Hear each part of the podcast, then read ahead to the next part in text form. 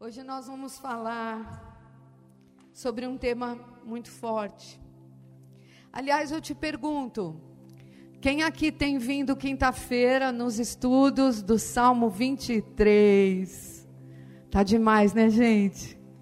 Eu te convido, você que não ouviu, está lá já no Spotify, está no envio da, da comunicação Salmo 23, 1, Salmo 23, 2. E quinta-feira eu vou terminar a terceira parte, se Deus permitir, porque é um salmo muito profundo. Mas eu te espero aqui quinta-feira.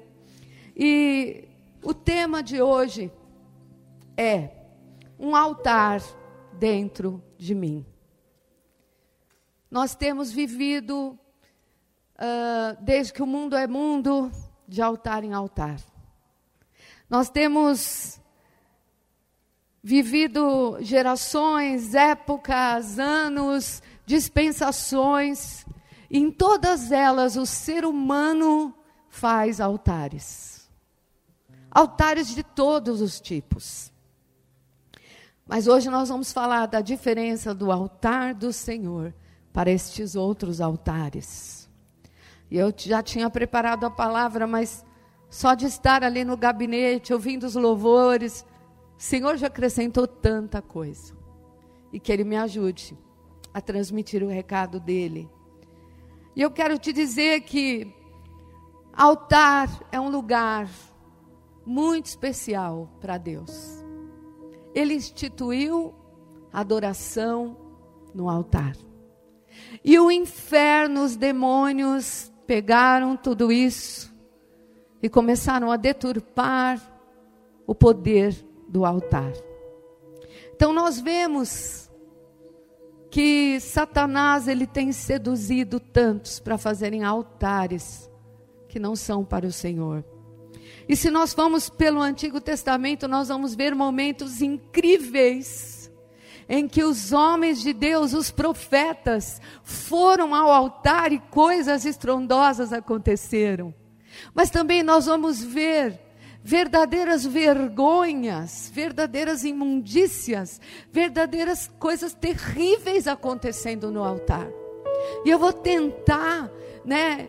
É, eu escolhi alguns personagens. Esse é um estudo talvez de várias horas, mas eu fui sendo direcionada pelo Senhor para falar de alguns chocantes, muito chocantes, porque se nós entendermos isso, nós vamos, através do mau caminho, entender o bom caminho. Pois é isso que é andar com Deus, é receber entendimento para saber o que é vil e precioso, para saber o que eu escolho aqui na terra. Porque, amados, nós estamos numa geração que, como nunca, como nunca, as pessoas aprendem a escolher. Hoje a criança, o bebezinho, que não precisava escolher certas coisas, o pai e a mãe já joga para ele a responsabilidade, escolhe. E nós estamos numa geração que não está sendo guiada na escolha.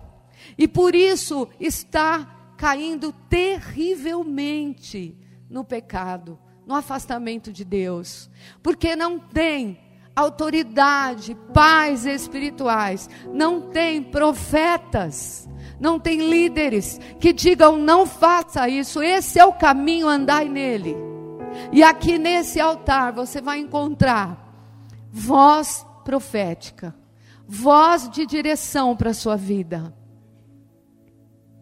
E nem sempre um profeta era muito bem recebido, não é, amados? Chamavam Elias, Eliseu, perturbadores de Israel. Eu não sei se eu vou te perturbar hoje, mas é com amor que eu venho nesta manhã.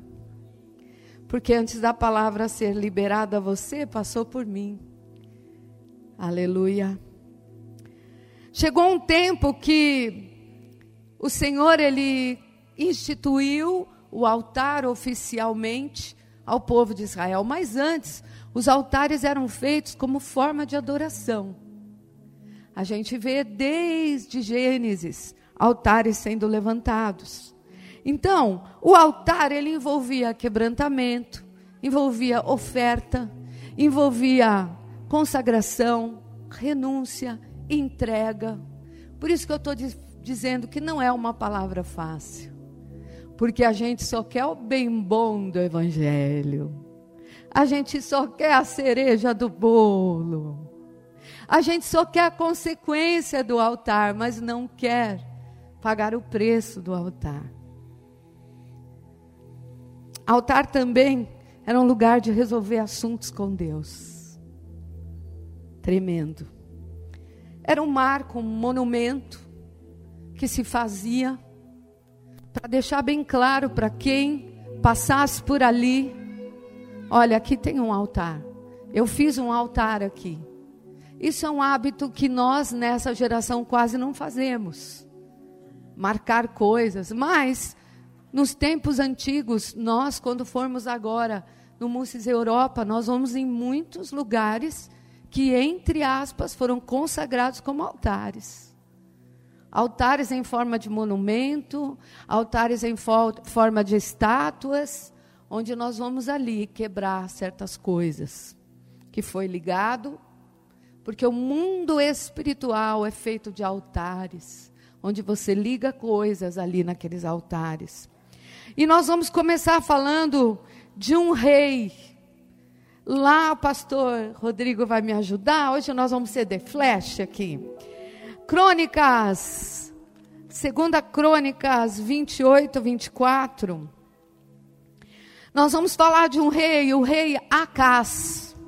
Este rei, ele fez tantas abominações. Ele tinha 20 anos. Gente, ele é era um jovem. E aí a gente fala, qual foi o modelo dele para ele fazer isso? Ele fez tudo errado, ele começou tudo errado. Ele saiu totalmente fora dos caminhos do Senhor. Ele sabia, já existia a casa do Senhor, já existia estabelecido um altar. Ali era o altar da busca de adoração, mas aquele líder, aquele rei, começou a achar interessante o que as outras nações faziam. Ah, pegou o altar, pegou o sagrado e fez politicagem com aquilo. Misturou tudo aquilo, ao ponto que ele começou, inclusive, a dar os utensílios da casa do Senhor, os utensílios que ficavam no altar, para a Síria, para aquele lugar abominável. Ele começou a negociar o altar dele para ganhar benefícios políticos, benefícios financeiros, benefícios de aliança. E olha que triste, veja o versículo 24. Segundo livro de Crônicas, capítulo 28, verso 24. Ajuntou Acás os utensílios da casa de Deus, fê-los em pedaços e fechou as portas da casa do Senhor, e fez para si altares em todos os cantos de Jerusalém. Então, gente, que triste. Que triste. Eu, eu não tenho tempo para falar do acaso e nem vou perder tempo falando dele, mas o que ele fez foi tão abominável. Ele destruiu todo aquele altar, porque ele achou que as outras coisas lá de fora estavam mais atrativas, eram mais interessantes. Inclusive, aquilo subiu de forma tão abominável aos olhos de Deus que os sírios o prenderam. Ele foi para o cárcere. E lá, sabe o que aconteceu? Ele pensou assim: ah, já que o negócio são altares, quer saber de uma coisa? Eu vou me aliançar com o altar desse que me prendeu. Eu vou me aliançar com Baal, para ver se Baal me dá um empurrãozinho. E eu quero te dizer que esse é o típico daqueles cristãos, daqueles aquelas pessoas que talvez cresceram no evangelho, talvez não estão nem aqui. Mas eu creio que essa palavra pode chegar até eles. Porque o Senhor os ama e ama cada um de nós.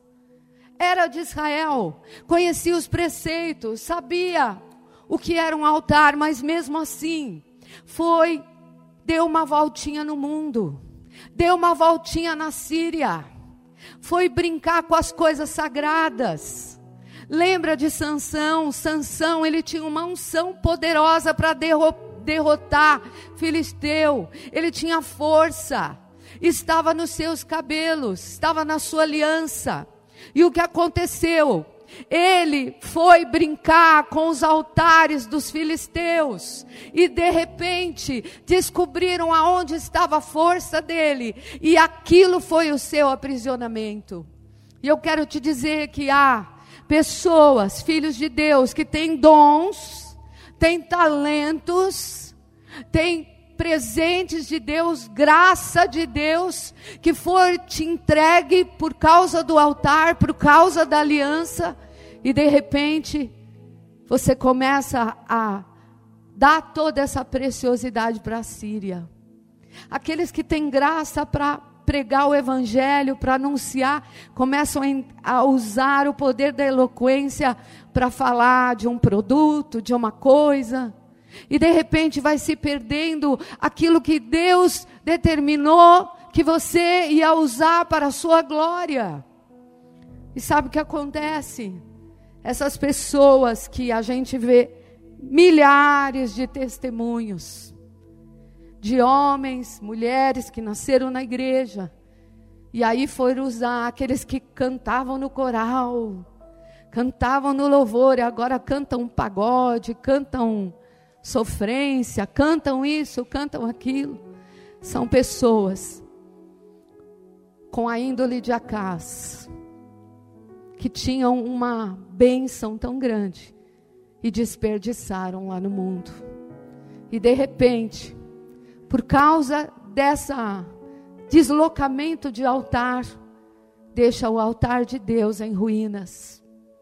E aí nós vemos aqui na história de Israel que se levanta outro rei, com outro espírito, o rei Ezequias. Ele tinha 25 anos.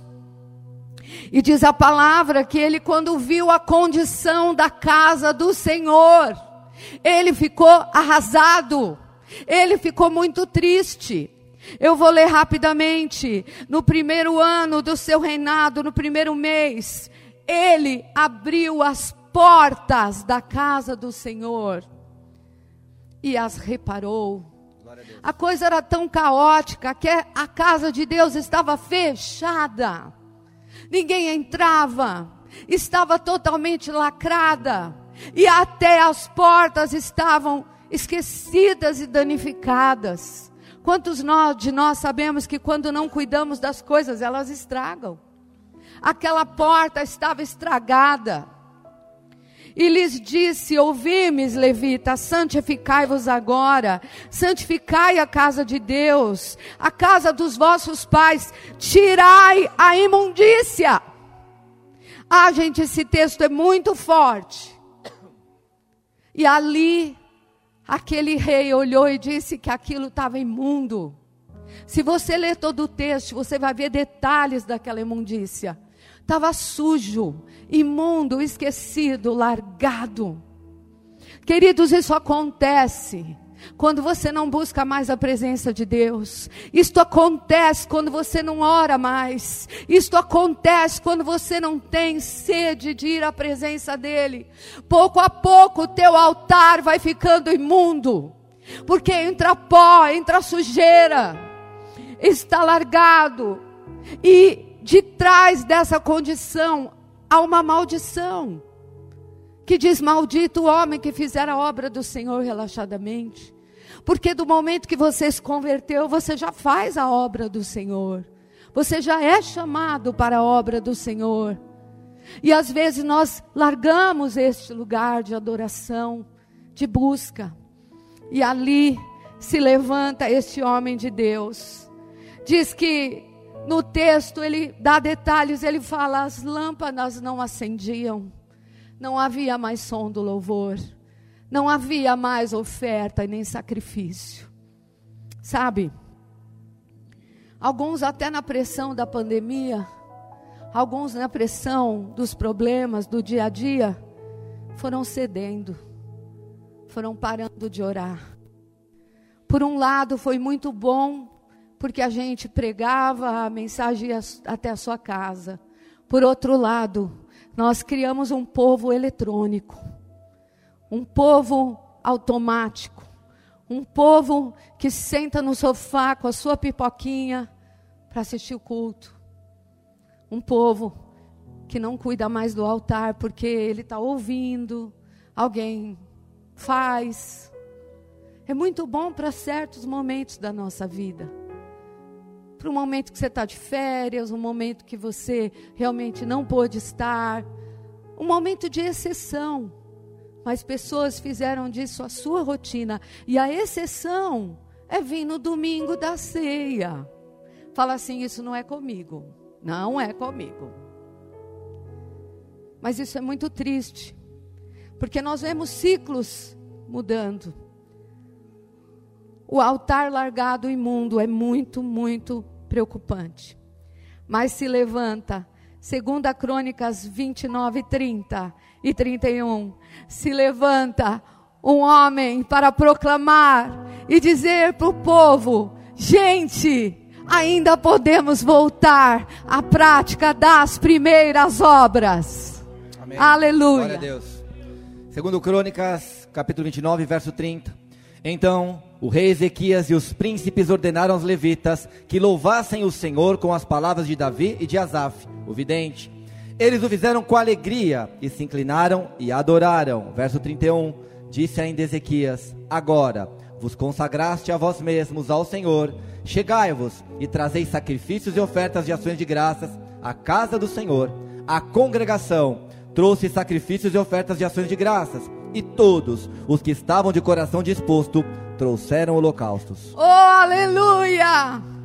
Quer dizer que a lâmpada apagada agora acendeu. Quer dizer que o louvor que não tinha mais começou a ser entoado. Quer dizer que as ofertas, os sacrifícios, aquilo que a gente traz na presença voltou a acontecer. E isso trouxe grande alegria e libertação para o povo.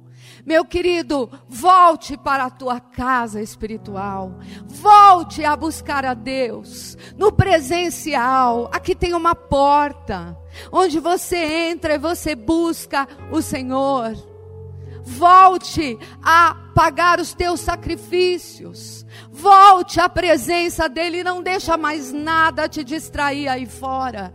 Não deixa mais as coisas do mundo. Ah, essas coisas que te puxam, te atraem.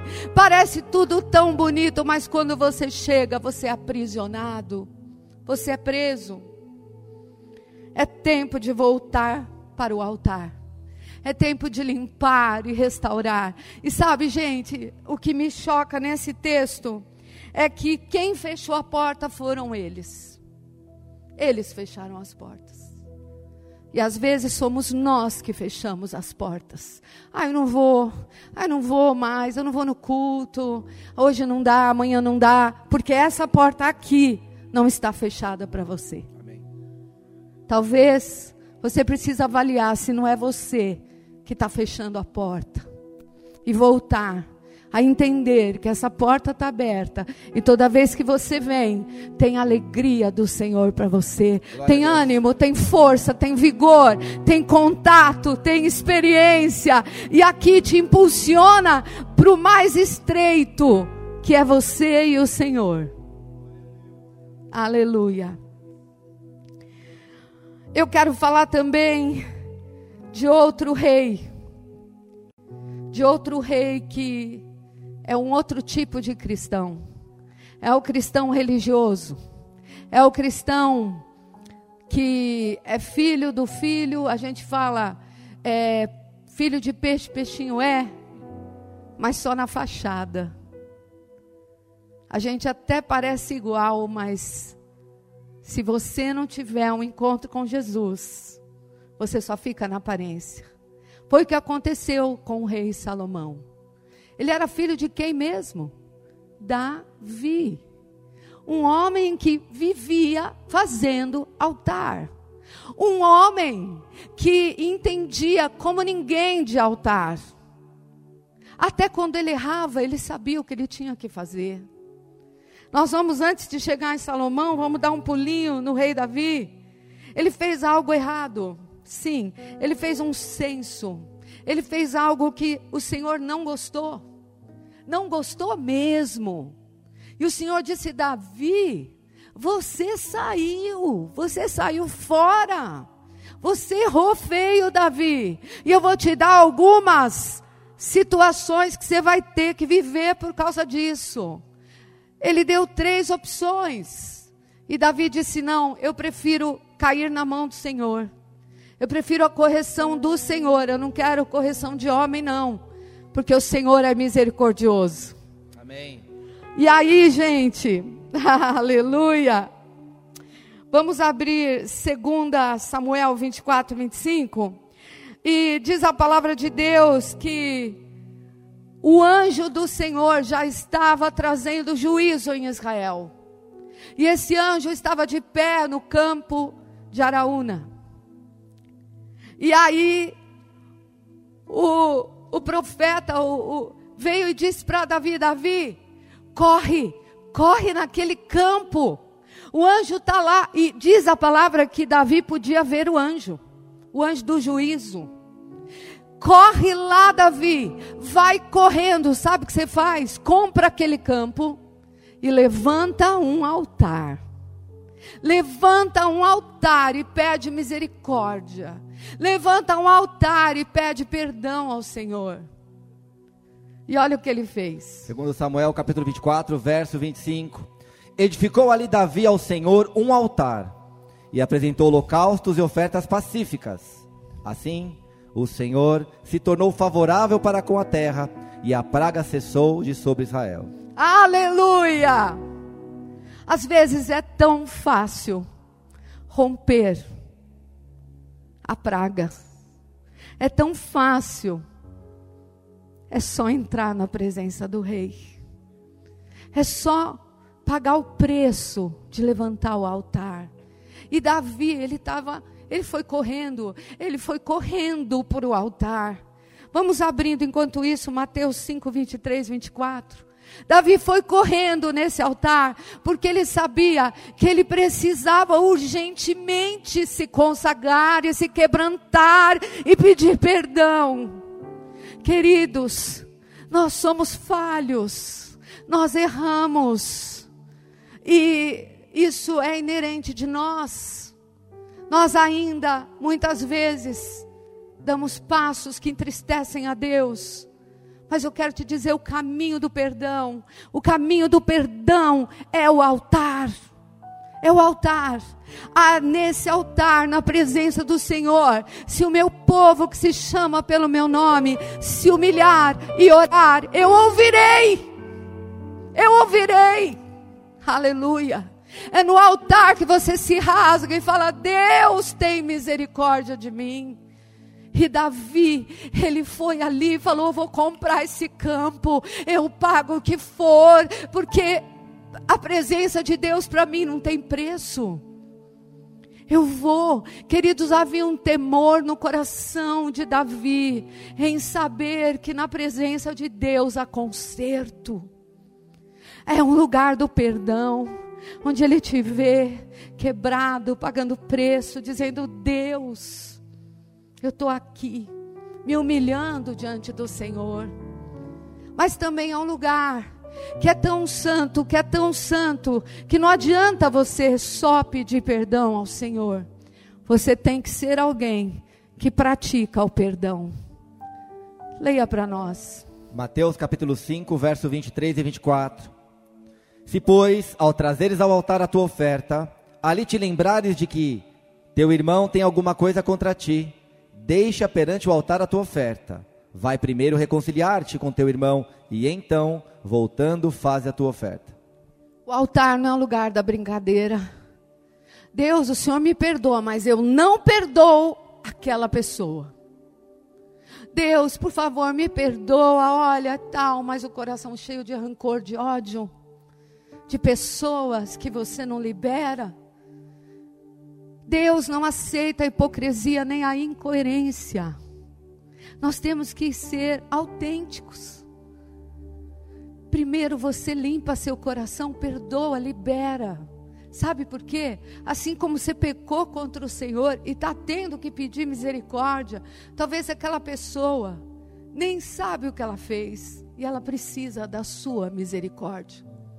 Ela precisa do seu olhar misericordioso, porque se você for uma pessoa rancorosa, dura de perdoar, magoada, milindrada, você ainda não tem o Espírito de Cristo. Porque Jesus disse para nós: é 70 vezes 7. Esse é o Espírito de Cristo em nós. É um Espírito que mata a carne. Porque perdoar, hum, é amargo demais. Mas se você tem um espírito perdoador, se você sempre se renova, eh, dizendo: venha o que vier, eu tenho um espírito perdoador, é muito mais fácil. Porque no mundo a gente vai ter os Judas, nós vamos ter os que nos abandonam, que nos deixam, que nos ferem, que talvez uma frase marque você para sempre. Não importa, libere o perdão. Porque senão, você pode até comprar o campo de Araúna, você pode até chorar no altar, você pode até fazer sacrifício. Deus não é incoerente com o que ele diz. Se você não perdoar, você não vai ser perdoado. Davi encontrou o cessar da praga. Eu quero dizer que no altar tem libertação. Amém. Quero dizer que às vezes, filhos, é difícil isso. É difícil falar isso. Mas às vezes Deus está nos corrigindo. E nós precisamos discernir esta correção. E pedir para Ele, me revela, Senhor, para quando eu for no teu altar, eu saiba o que fazer. Alguém revelou para Davi: corre nesse lugar e faz isso, porque quando você fizer isso, a praga cessará. E essa é a casa da revelação que vai te dizer: faz dessa forma que a praga cessará. Porque ele corrige aquele que ele ama. Você é pai, você é mãe. Tem horas que as palmadinhas são uma bênção na vida dos seus filhos. Vão trazê-los de novo para a visão. Aleluia. E agora eu quero falar com todo esse espírito adorador de, de, de Davi, como é que Salomão perdeu-se totalmente naquilo que o pai ensinou para ele, que ele podia ver no pai dele. Nós sabemos que a família de Davi não era uma das melhores. E havia muitas coisas envolvidas. Mas, gente, olha comigo o que Salomão fez. 1 Reis 11, essa eu vou ler, versículo 3. 1 Reis 11, 3. Tinha, aí ele fala que Salomão casou com a filha de Faraó, casou com muitas estrangeiras, moabitas, edomitas, sidomias, etéias. Mas diz no versículo 3: tinha 70 mulheres, 700, desculpa, tirei um zero. Tinha 700 mulheres, princesas e 300 concubinas, mil, né? E suas mulheres lhe perverteram o coração. Sendo já velho, suas mulheres lhe perverteram o coração para seguir outros deuses. E o seu coração não era de todo fiel para o Senhor, seu Deus, como foi de Davi, o seu pai. Salomão seguiu Astarote, deusa dos Sidônios, a Milcom, abominação dos amonitas. Assim fez Salomão, que era mal perante o Senhor, não perseverou a seguir como fez seu pai. Nesse tempo edificou Salomão um santuário a Quemos, a abominação de Moabe, sobre o monte fronteiro a Jerusalém, e a Moloque, a abominação dos filhos de Amon. Fez assim todas Paz fez para com todas as suas mulheres estrangeiras, as quais queimavam incenso, sacrificavam seus deuses, porque elas eram feiticeiras, elas eram sacerdotisas. Pelo que o Senhor se indignou contra Salomão, pois desviara o seu coração do Senhor Deus de Israel, que duas vezes lhe apareceu, e aí vai longe.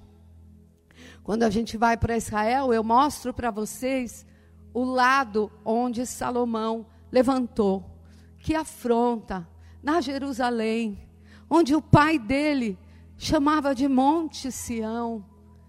Bem do ladinho assim, ele infestou de altares. E aqui eu quero dizer para você que vergonha quando nós temos certos crentes Salomão. Como é que é o crente Salomão? É filho de Davi. Tem tudo para dar certo. Mas sabe, a sua área sentimental. Ele entra no sentimento e qualquer um faz a cabeça dele. O que Deus, olha, teria muita coisa para falar, mas o que o Senhor me apontou aqui é que ele não entendia nada de altares. Há um outro texto que diz que ele ia três vezes ao ano, politicamente correto. Três vezes ao ano eu faço meu sacrifício a Deus e tudo bem. Mas de repente ele começou a fazer aliança com aquelas mulheres. E há um outro texto que fala que o amor dele para aquelas mulheres, os sentimentos dele, os romances dele, o levaram totalmente fora de todos os sonhos de Deus para a vida dele. Ele foi uma vergonha. Ele foi algo. Bom, o apóstolo, o apóstolo Issan não pode nem citar este nome. Vocês já sabem. Porque se você estudar a vida de Salomão, você fala: Jesus amado, tenha misericórdia desse homem. É feio o que ele fez. Mas aqui o Senhor me apontou, ele disse: Filha, altares emocionais foram feitos na vida de Salomão. Eu quero agradar a minha esposinha do Egito. Aí eu faço um altarzinho. Eu quero agradar a minha da Síria. Eu quero agradar a fulana, a ciclana. Eu quero agradar isso. Quero agradar a mim mesmo. Eu quero assim, né? E virou moda. Fez altar para todo mundo. E aí você fala, ai, mas apóstolo, não tem nada a ver comigo. Vamos vigiar, amados. Porque às vezes a gente coloca a esposa no lugar de Deus, o marido no lugar de Deus, o filho no lugar de Deus a filha, a mãe, o pai. Oh, a gente coloca tantos personagens nesse lugar que é só do Senhor. Por vezes, por vezes eu sou confrontada, filha, preciso que você faça isso para mim. Mas, Senhor, Senhor, isso, tal necessidade, tal pessoa precisa de mim, fulano precisa de mim, e às vezes a gente faz altar para todo mundo, menos para Deus. A gente está disposto a se matar pelas pessoas.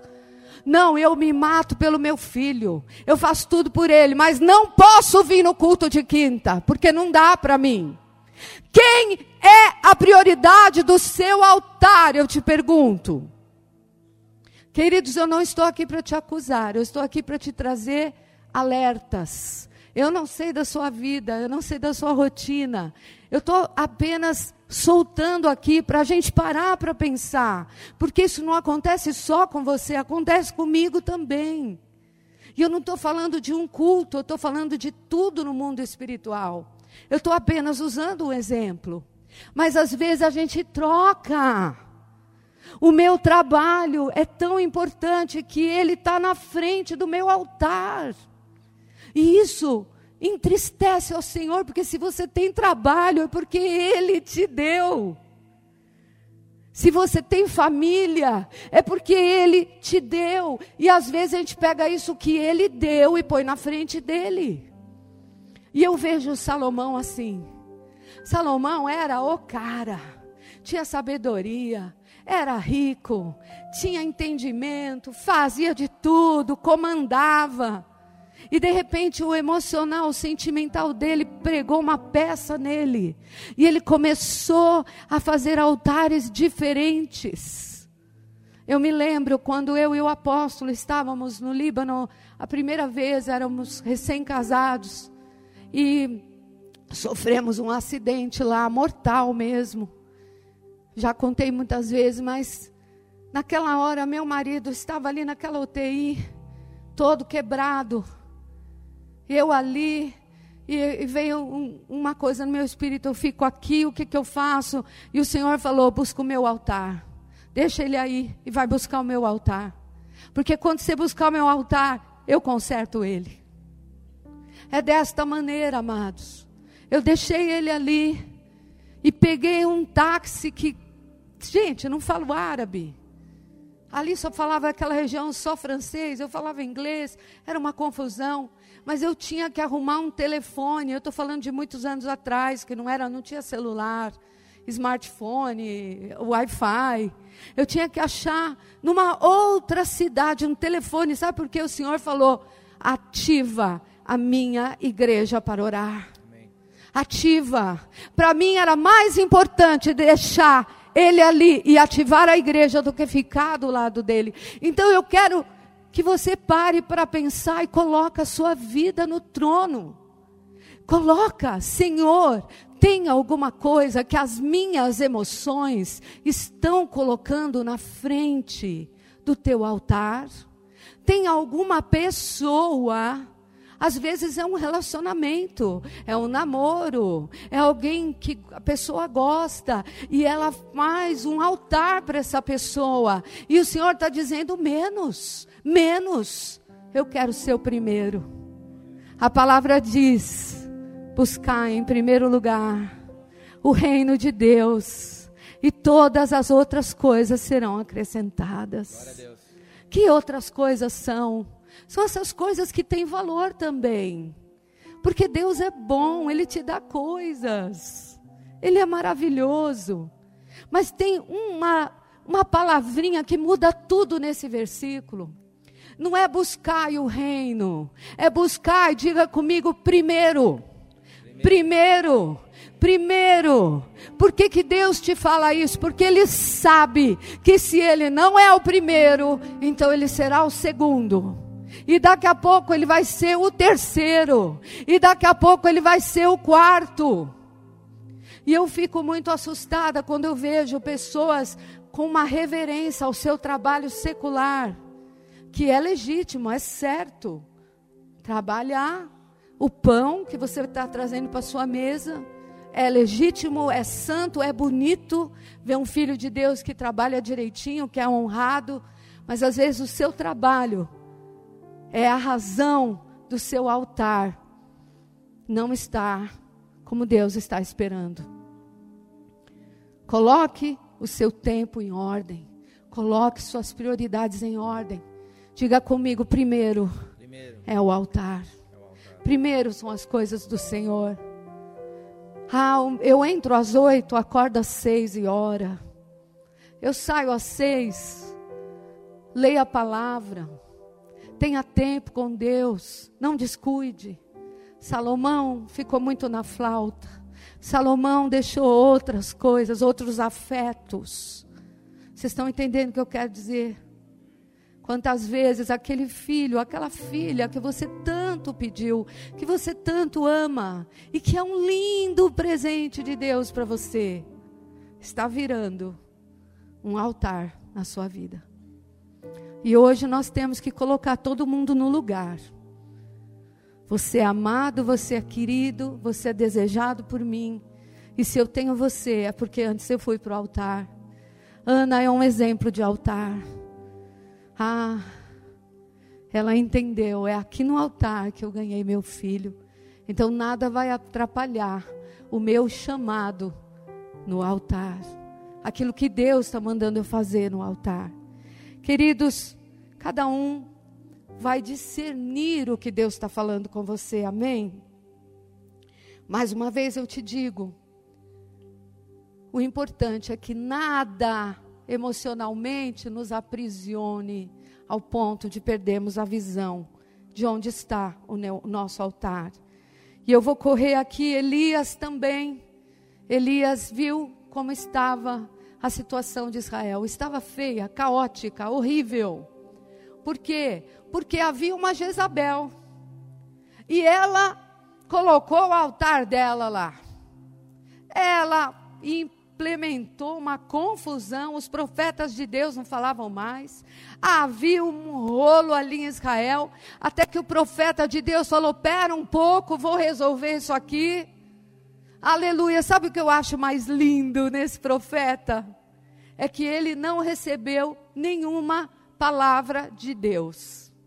Não tem nenhum versículo dizendo: Assim diz o Senhor, Elias, vai e levanta um altar com doze pedras e enfrenta. Não. Caiu a ficha dele. Ele parou para pensar e disse: O quê? O quê? Vou tomar atitude. Queridos, fazer altar é tomar atitude, amém? Amém. É ser proativo espiritualmente. É dizer: vou mudar isso aqui. Eu vou mudar em nome de Jesus. Eu vou me consagrar em nome de Jesus, vou me preparar melhor. Eu vou buscar mais a Deus, eu vou fazer coisas que antes eu não fazia, e eu vou fazer coisas que antes eu fazia e não faço mais. Por quê? Porque talvez todas essas coisas que eu estou dizendo tomaram esse lugar de primazia. E Elias, no, no capítulo, não vou ler, mas a definição quando ele fala em 1 Reis, no original, ele fala: uh, Chegai-vos a mim, e todo o povo se chegou a ele. Então ele restaurou o altar do Senhor que estava em ruínas. E no original, restaurar o altar é a mesma expressão quando um médico vai curar uma ferida aberta. Que forte! Ele restaurou, ele fechou uma ferida aberta a ferida daqueles que não adoram mais. Vai ficando purulenta esta brecha. E aqui ele fala a nível de nação. Ele teve que, que fechar uma ferida na nação. Em breve nós vamos ter eleições, amados. Nós precisamos nos levantar para ser um altar, para curar o nosso Brasil. Isso vai curar quando a gente clamar e a gente pedir misericórdia. A gente pedir ao Senhor. Ah, o espírito de Jezabel está dizendo que outro vai ganhar, que eles são mais que nós, mas nós os levantamos como Elias, profetizando, porque a Bíblia diz que será como nos dias de Elias dias de decisão e a gente decide no altar. Orando, por isso nós estamos orando em todo culto, mas você na sua devocional ore também Peça para o Senhor tirar o iníquo e levantar aquele que ele já escolheu. Aleluia. São tantas mensagens que nós tiramos em altares. Eu vou resumir e terminar. Nós vemos Abraão, pai da fé. Ah, Abraão é expert, né? Ele foi ao máximo dele entregar o filho. Porque quem sabe o filho se tornou algo muito, muito grande. Eu acho que ele olhou para o filho e falou: acabou para mim. Não preciso mais, já está resolvido, profético. Mas Deus queria mais coisas de Abraão. E às vezes a gente chegou no máximo com Deus, ofereceu tudo, deu tudo, consagrou. Não, esse é meu máximo agora, tal. E o Deus, o Senhor fala: não, calma, calma. Tem muita coisa para acontecer na tua história ainda, Abraão. Não se define nesse sacrifício. Tanto é que o tempo passou e Abraão depois casou de novo e teve filhos e filhas. Aleluia, eu quero te dizer que ainda que Deus te pega, peça algo caro, ainda que Deus te coloque nesse altar de encontro profundo com Ele, naquele dia XY, onde Ele ministre você no profundo, eu quero te dizer, não acabou ainda. Haverão outros dias que você vai ter encontro com Ele. Haverão outros dias que você vai entrar no profundo com Ele. E Ele está dizendo para você: continue andando comigo nos altares. Aleluia, aleluia. Orianda labaixainda laia. E eu quero terminar com um homem que teve dois encontros profundos no altar. E esses dois encontros mudaram sua vida totalmente. Nós vamos falar de Jacó. Jacó, ele veio de uma família complicadíssima, confusíssima. Já no ventre da mãe, os dois irmãos brigaram, eram gêmeos. Aí uma mãozinha saiu, a outra puxou a mãozinha. E quando nasceu Jacó, foi-lhe dado o nome de enganador. Ninguém aqui gostaria deste nome. Mas ele já nasceu assim, com esse estigma, com essa essência, né? Eu, porque lá é, em Israel o nome que você dá é a essência da pessoa. E eles declararam: ó, sua essência é enganador. Que triste. E que aconteceu? como eles aceitaram esse nome, ele enganou o próprio pai. A mãe enganou o filho. A mãe enganou o pai. Mas foi um rolo aquela família. Vocês sabem, né? O próprio Jacó, quando foi sair lá para toda aquela confusão, teve que sair de casa, chegou, encontrou o tio, o tio enganou ele. Mas enganou feiamente, trocou a esposa. Foi muita enganação ali. E a gente fala assim: essa família, como é que Deus tem plano aqui? Se está tudo confuso nesse lugar aqui. Mas diz a palavra do Senhor que um dia Jacó dormiu num lugar, estava errante. Lá em Gênesis 28, 16, 17 e 18. Gênesis capítulo 28, verso 16. Despertado Jacó do seu sono, disse: Na verdade, o Senhor está neste lugar e eu não sabia. E temendo disse: Quão temível é este lugar! É a casa de Deus, a porta dos céus. Tendo se levantado Jacó cedo, de madrugada, tomou a pedra que havia posto por travesseiro e a erigiu em coluna, sobre cujo topo entornou azeite. Aleluia. Se nós fôssemos materializar essa palavra, contextualizar, nós diríamos que a Belém é a casa do pão. A Belém significa a igreja. Então, aqui na igreja, são encontros de altares. Cada culto que a gente faz é um encontro de altar. Cada momento que você se reúne no seu departamento é um encontro de altar. É um encontro onde você recebe pão, é a casa do pão. Ah, Davi dizia: Quão amáveis são os teus tabernáculos, a minha alma suspira e desfalece pelos teus átrios. Aleluia. Davi reconheceu: Na casa do Senhor tem pão para mim. E Jacó, naquele momento, ele foi tomado, tocado pelo Senhor. Aleluia! Que lindo! E ele entendeu, ele falou: Uau, nesse lugar, nesta Betel, tem escada. Eu quero te dizer que aqui na igreja o Senhor libera revelações e Ele te leva a degraus para crescer em fé. Essa é a tua Belém. Ame a tua Belém. Ore pela tua Belém. Esse é um altar de transformação, a casa de Deus. Mas ele teve um segundo altar. E esse altar está. Não vou ler o texto, mas é, foi o segundo altar, o altar que ele levantou em Peniel. O segundo altar de Jacó foi um altar que o trouxe para um profundo com Deus. Gente, o altar de Belém é maravilhoso. A gente dá comidinha para você pronta. Mas o altar de Peniel é um altar que muda você totalmente. Foi quando ele lutou com o anjo do Senhor. Foi naquele dia que ele batalhou Foi naquele dia que, na presença direta com o Senhor, ele foi transformado. Naquele dia, ele oh, tocou no Senhor. Ele tocou no Senhor. Eles lutaram. Que encontro é esse? Eu não tenho tempo para falar mais. Mas eu quero te dizer que houve briga, houve confronto.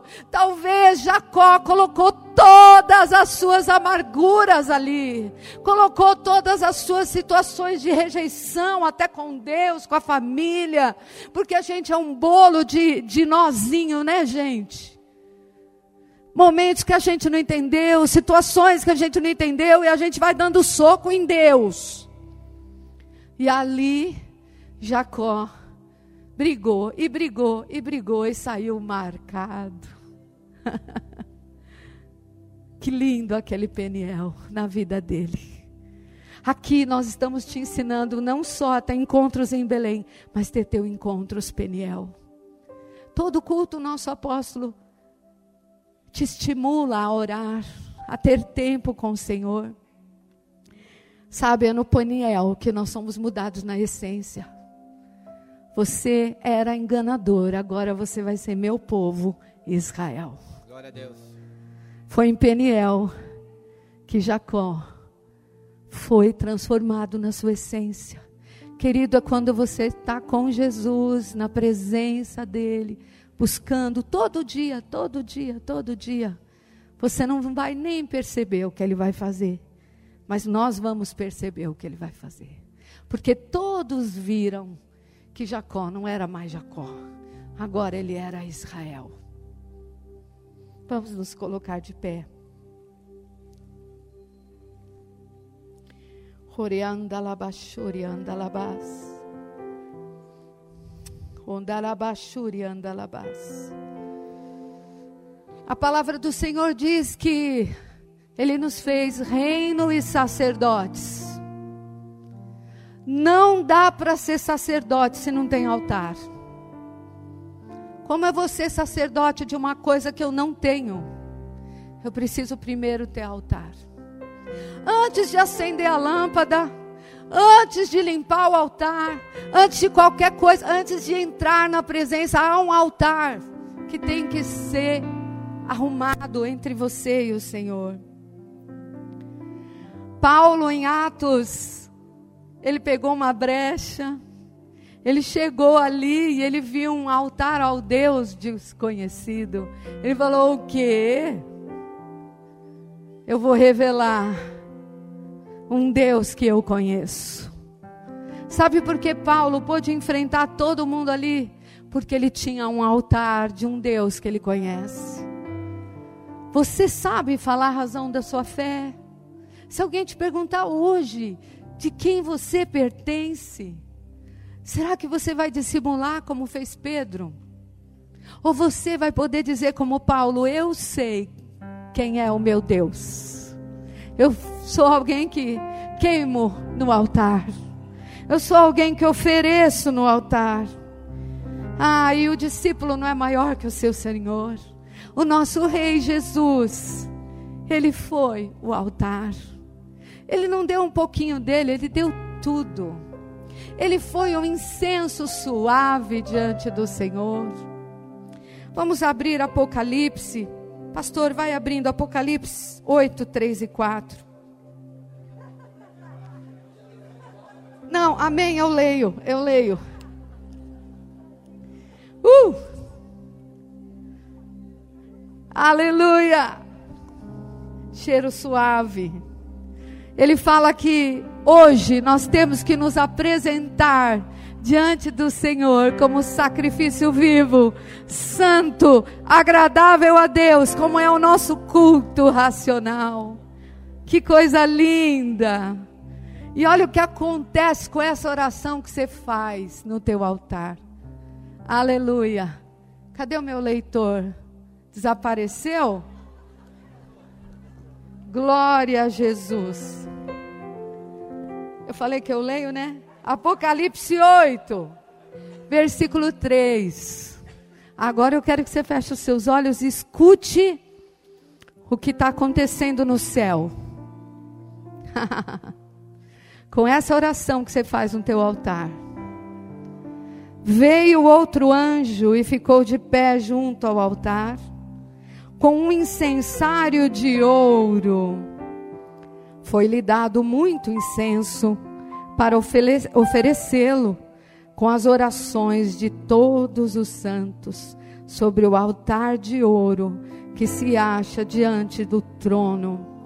E da mão do anjo subiu a presença de Deus, a fumaça do incenso com as orações dos santos. Vamos apagar as luzes.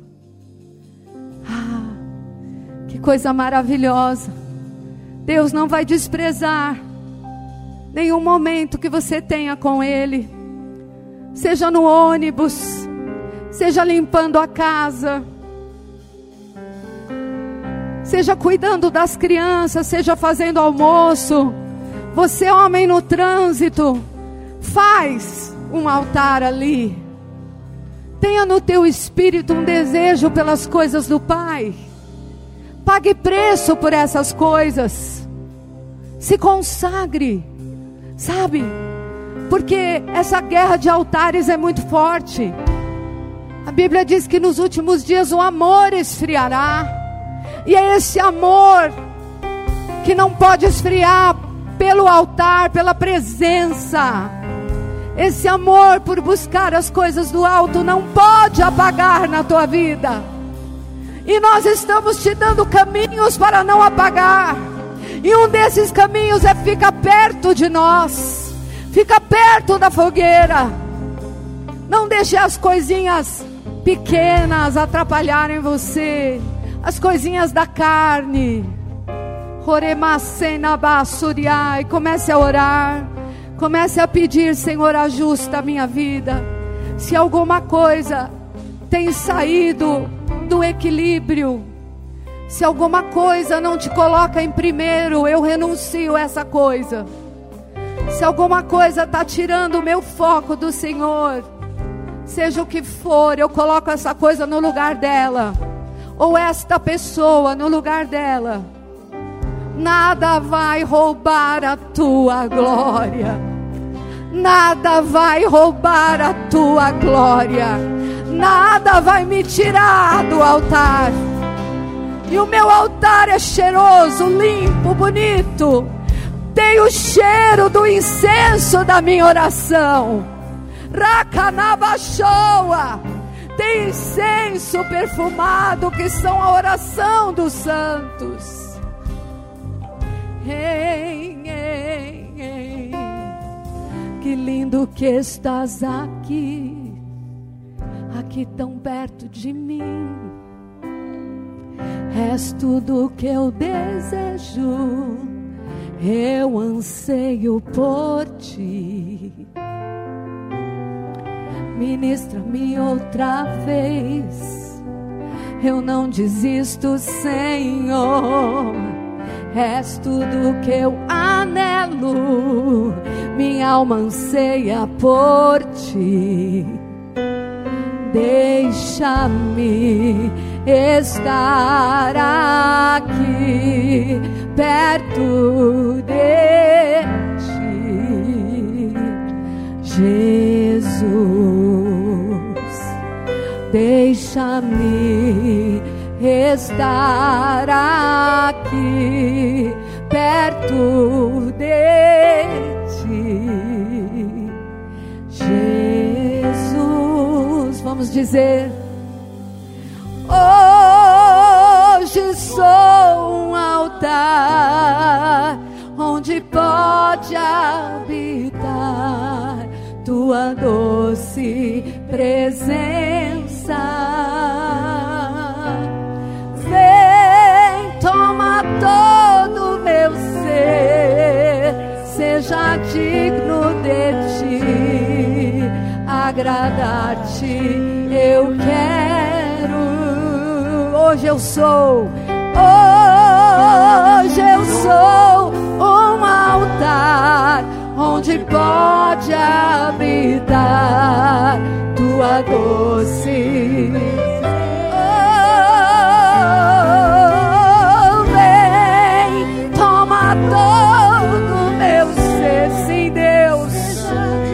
Seja digno, seja digno de ti. Eu quero, deixa-me estar aqui perto de ti, Jesus.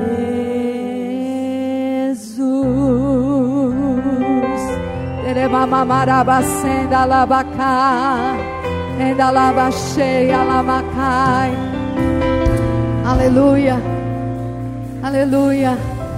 Hoje é uma manhã de reconciliação. Hoje é uma manhã de escolher e de resolver diante do Senhor. Teremassurianda labás. Escolhe, pois, ao Senhor. Escolhe os altares do Senhor. Escolhe a presença do Senhor. Ah, Abraão não é Abraão de graça. Não foi Abraão um favorecido. Abraão sabia construir altar. Chame a presença do Senhor para você. E eu esqueci o último versículo que ele me disse aqui no meu ouvido. Jeremias. Está escrito assim: E eu serei achado de vós. Jacó achou que ele que tocou o Senhor, mas o Senhor se deixou ser tocado. Oh, aleluia! Ele te diz nesta manhã: se você me buscar, eu vou permitir que você me toque. Eu vou permitir que você me conheça, porque a intimidade do Senhor é para aqueles que o buscam. Se você quer um novo tempo na sua vida, se você deseja essa mudança, Peniel, porque você já está no Betel, mas se você quer mais dele, pede agora para o Senhor, pede, pede você, é você e ele, não tem palco, está tudo apagado esse, essa briga com, com o anjo e Jacó, não tinha ninguém olhando, eram os dois. É nessa hora que você se derrama na presença. Nessa hora que você rasga o teu coração, é nessa hora que você põe as suas indagações, as suas coisas mais complicadas da sua mente. Você vai lá no teu Peniel e ele te troca e Ele tira a angústia e transforma você num homem de aliança de nações.